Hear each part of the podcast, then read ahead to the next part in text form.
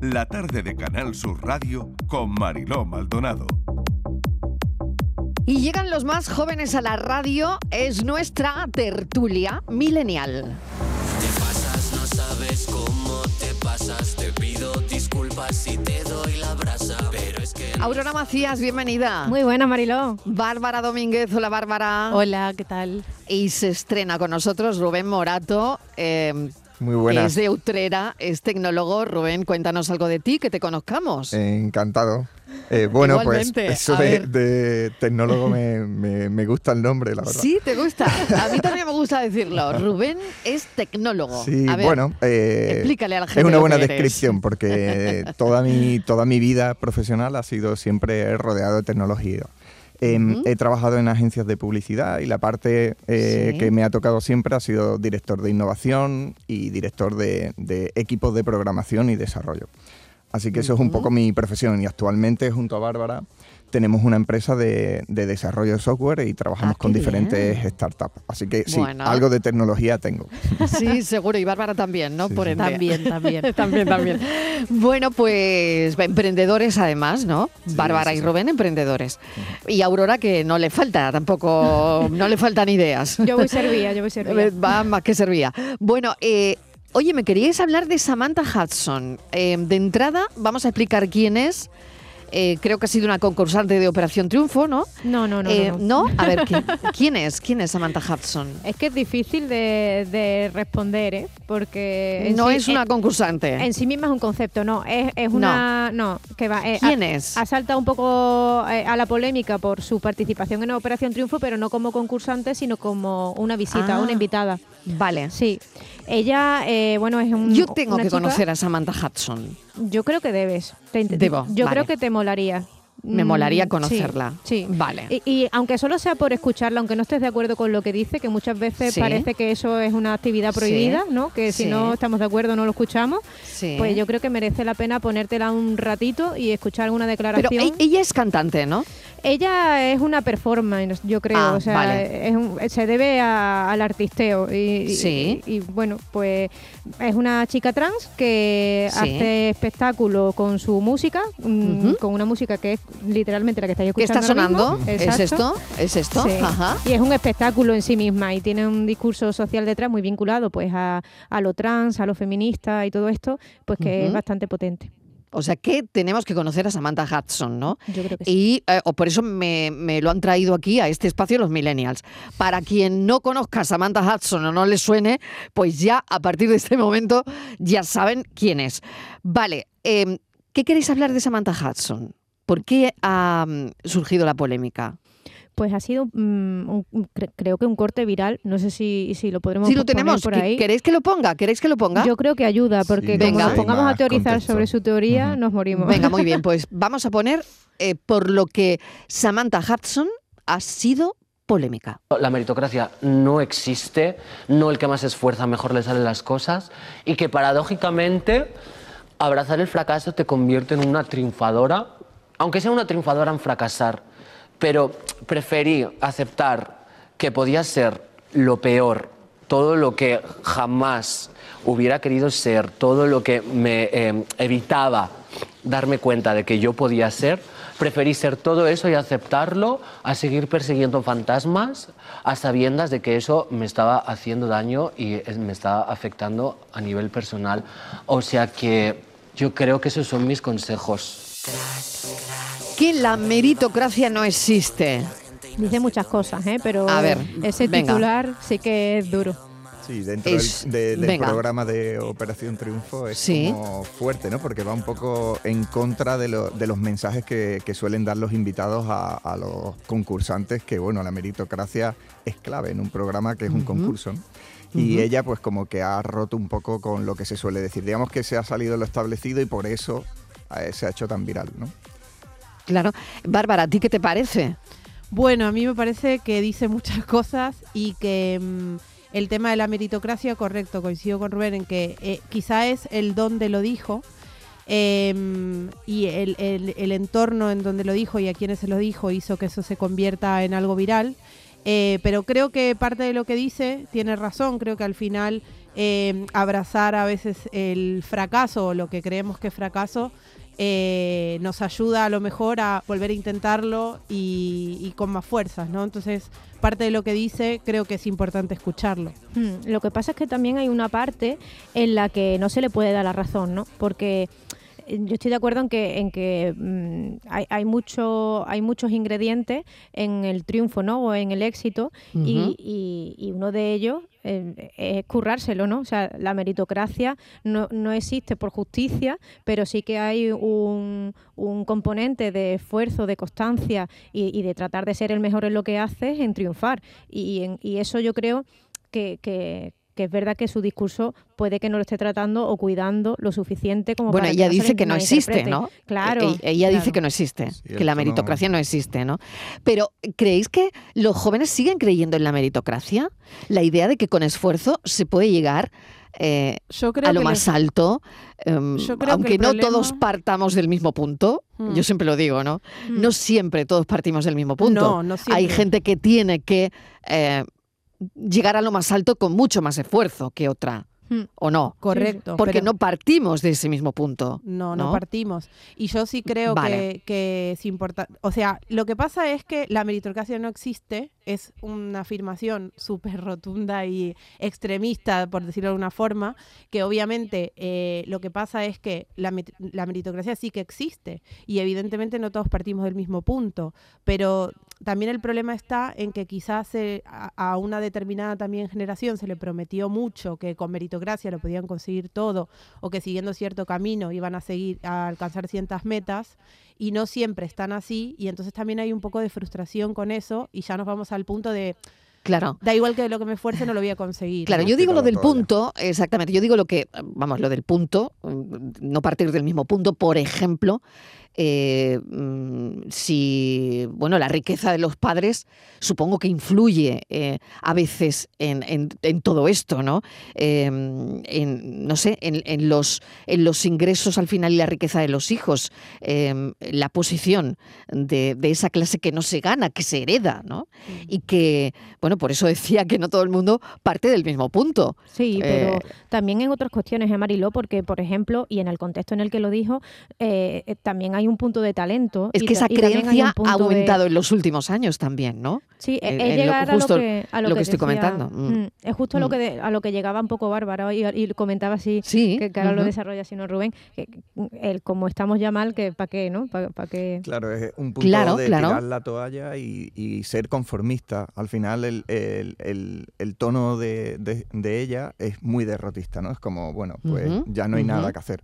Y al final, a mí es que me parece que con el tema de la polarización que está tan, tan en auge, ¿no? Sí. Eh, esto demuestra la polarización, porque por el otro lado sí que hay también una tendencia, y también joven, de que la meritocracia es lo único que hay. Es como, hay como dos extremos y ella es como la, la cara opuesta a esa meritocracia, que tiene mucho que ver con muchas políticas y políticos y tendencias políticas como nuestro amigo Milei, que, Por que es ejemplo, ¿no? todo lo Claro. contrario, ¿no? Es como Claro. solo es meritocracia y, y si tú no eres capaz, eh, eh, lo que tienes es lo que te mereces, ¿no? Entonces, esto yo creo que lo que sería interesante es buscar el perfil del, del término medio, ¿no? ¿Quién, quién representa ese, ese equilibrio?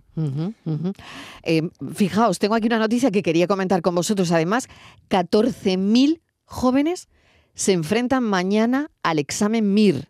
Mm. Hay 8.800 plazas.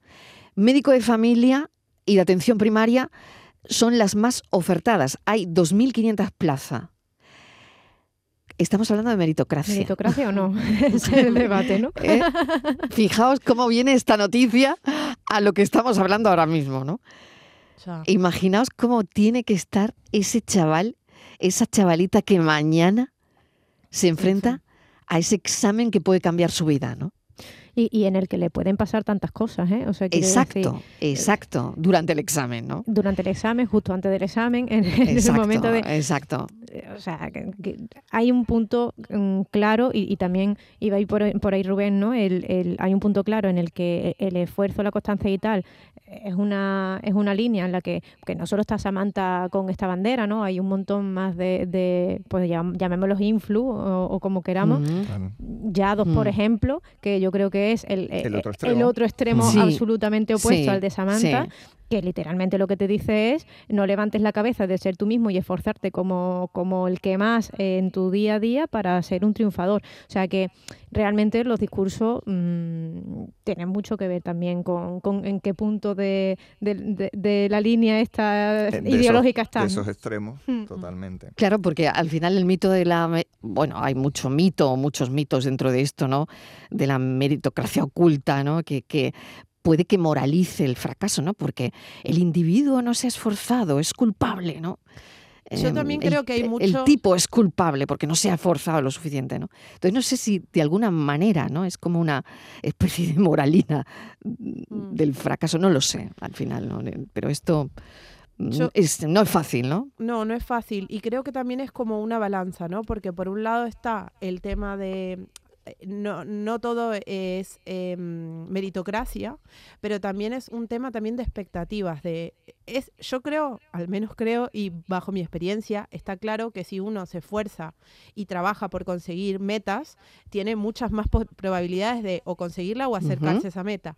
Eso También es, es, verdad que si uno no llega a lo mejor a lo que esperaba o llega a otra cosa, eh, tiene dos caminos. Eh, estudiar qué pasó, contentarse con lo que llegó y seguir Mm. intentando otra cosa o cambiar de meta o victimizarse. Y también hay mucho de Mm. eso con esto, ¿no? Que si no llego exactamente a lo que me había propuesto esforzándome, eh, es que ya el esfuerzo no sirve para nada y la meritocracia no sirve para nada. Entonces, también hay un punto de, bueno, no todo es blanco-negro, ¿no? No es mm, eh, el esfuerzo sirve o no sirve, pues a lo mejor Claro, sirve claro. de otra forma. Yo creo que la gente crítica con, con la meritocracia no son contrarios tampoco al mérito, ¿no? O, o al esfuerzo, sino probablemente a esa creencia equivocada de que se premia por igual el esfuerzo de todos, ¿no? No Sí, sé cómo lo que- veis. O de quitarle un poco de peso al fracaso, ¿no? Como que fracasar tampoco eh, no, no es malo, en realidad es un aprendizaje. Bueno, y hay fíjate en Estados Unidos, ¿no? claro, hay que. exacto, hay, hay que quien monta bien, empresas y empresas, fracasan y no pasa nada, se vuelven a caer, se levantan Es y igual ¿no? te siguen ayudando, ¿no? Para que, en fin, no lo sé. Exacto. Yo creo que ese es un poco eh, el enfoque, es normalizar Mm. el fracaso, aprender del fracaso y, y llevarlo bien. Lo que pasa es que vivimos en, una, en un momento en el que es tan importante lo que proyectamos y, y solo proyectamos cosas positivas que frustra. Yo creo que hay una generación, que hace poco estábamos comentándolo, que hay una generación en la que solo se ve el éxito de todas las vidas. Solo ves el éxito de tu vecino, solo ves el éxito de los influencers y eso genera que cuando a ti algo te sale mal, te frustres por mil. Eh, y es porque estamos viviendo en un mundo virtual, realmente mundo eh, eh, fake, es todo de claro. mentira. Sí, y en, una, y en una constante comparación. Hoy veía justo... eh, muy de acuerdo con eso, Aurora, ¿eh? sí, hoy veía En justo una constante comparación. Mm. Es así. Ujú. Veía justo una entrevista que le habían hecho a, a Zetangana hace creo que un par de días, que le preguntaban si él se sentía en la cima del éxito y él justo respondía, ¿Verdad? es que cuál es la cima del éxito si yo vivo en un mundo en el que constantemente nos comparamos y en el que constantemente, o sea, no sé quién está encima mía porque yo nunca me siento arriba, porque siempre veo que puede haber alguien más alto que yo, ¿no? Hay como un exceso de referentes y no siempre los referentes adecuados, ¿no? O, o- o- o referentes ciertos, porque es lo, que tienen las redes sociales, que lo que ves no, no necesariamente existe o es real o es así como lo O estás solo ves viendo. O es toda la realidad, ves- claro. el problema es que solo ves Y una cuando tu referente es triunfo, triunfo, triunfo, cual- cualquiera entre comillas, ¿no? Triunfa y tiene una vida fantástica y la tuya no es así, pues es normal que haya más frustración y se sienta que a lo mejor, por mucho que uno se esfuerce, no llega a eso, que en realidad es una mentira. Por eso nunca va a llegar, por mucho que se esfuerce. Sí, y luego también por no romantizar el tema, ¿eh? al final un fracaso, ujú. joder, es un fracaso. Y tanto. O sea, que, que el, que el error es un aprendizaje, pero también es un resultado al que tú no querías llegar. Y yo creo que hay Ujú. una parte también final de ese audio que escuchábamos antes de Samantha, en, en la que hablaba de, de cómo reconciliarte, ¿no? Y de, y de cómo que, que eso no afecta a tu salud mental en un, en un punto dado, porque no sabemos gestionar eh, esas emociones que nos surgen cuando las cosas no salen como queremos.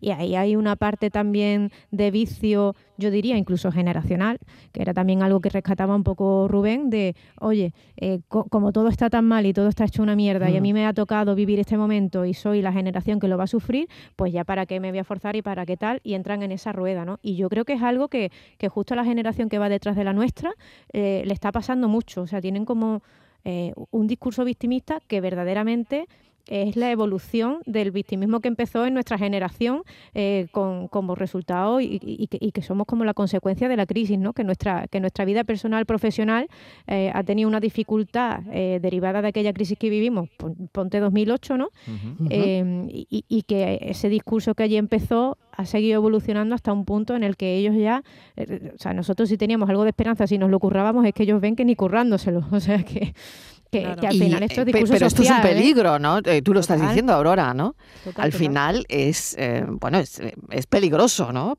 Porque mm, mm, victimizarse no es la solución. Claro. No, de hecho, antes hablabas de, de las diferencias, que no todos partimos del, del, Del mismo punto. del mismo punto y Claro. que hay gente que se tiene que esforzar más que otra para llegar a un sitio. Y el tema es a quién miras, ¿no? Porque todos somos Claro. conscientes de que hay gente que se Claro. esfuerza menos y gente que se tiene que esforzar más. ¿Qué miro? ¿El que Mm. se esfuerza menos y por eso yo mm, pues me dejo de esforzar? ¿O agradezco que no estoy en un, en un- no partir de más atrás, porque siempre hay gente que parte más atrás y siempre hay gente que parte de mm, una situación mejor, ¿no? Entonces al final no es solo mirar para un lado, eh, es darte cuenta de que, bueno, por un lado sí, po- se podría estar mejor, me podría esforzar menos y tener más, pero también podría estar en una situación peor, ¿no? Entonces creo que eso también hay que ser, intentar ser un poco más objetivo con eso a veces. Luego la pandemia también ha hecho, mm, yo creo, lo suyo ahí, ¿no? Estragos. Eh, estragos en esto, ¿no? Sí. Sí, Em, en, en el asunto de las desigualdades. Que le ha tocado Claro. su momento de, de introducción en el mundo Sin duda. laboral o que Claro, su, su cambio claro, vital claro. eh, en esta época pues se verá perjudicado. Pero yo sigo pensando que ese mensaje tan catastrofista y que, mm, que justifica es como que te justifica de alguna manera, eh, me va mal porque, porque me, iba, iba, me iba a ir mal porque estaba escrito, ¿no? Y eso a mí mm, tampoco es que me convenza, ¿no? No me, no me Ujú. encanta estos referentes que tienen ese discurso tan fácil y es como que Mm. nada es culpa mía, sino que estaba escrito, ¿no? Y, y bueno, por eso creo que, que se hacen tan virales y es una tendencia y eso demuestra que es que la sociedad se siente identificada o cierta Claro. generación, ¿no? Totalmente de acuerdo, ¿no? Bueno, ¿qué les diríais? Que me queda nada de tiempo a esos 14.000 jóvenes que se enfrentan mañana al examen MIR. ¿eh?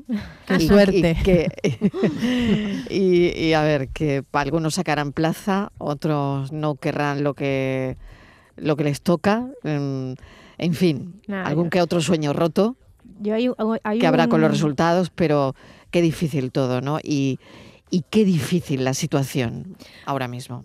Hay- un consejo que creo que es muy andaluz y que se resume en una sola palabra que a mí me flipa, que es aprieta.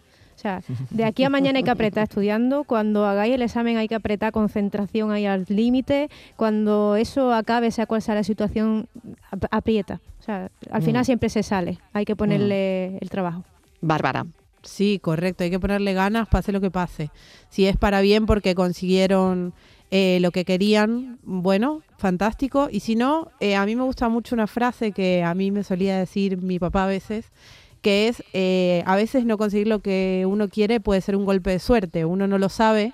Y a veces lo que uno hoy considera un fracaso te lleva a algo mejor de lo que esperabas. Entonces, nunca, nunca mirar con mirarse uno mismo como víctima, sino para adelante, aprieta. Me gustó ese, Bueno, esa ah, palabra. Bien, Rubén, me queda menos de un minuto. A bueno, ver. es una segunda oportunidad. Eh, yo voy por el que no lo consigue, pues como decía Samantha, no pasa nada. Tienes que conseguir eh, volver a intentarlo y ya está. Eso es experiencia que te llevas y seguro que vas a tener suerte porque si has llegado al MIR es que tienes muchas capacidades y están demostradas. Desde luego. Aurora Macías, un beso enorme. Gracias. Bárbara Domínguez, nos escuchamos otro día. Y Rubén Morato, Encantado. ven más por aquí, ¿eh? Se ha estrenado hoy con nosotros, pero es siempre bienvenido. Rubén, gracias. gracias.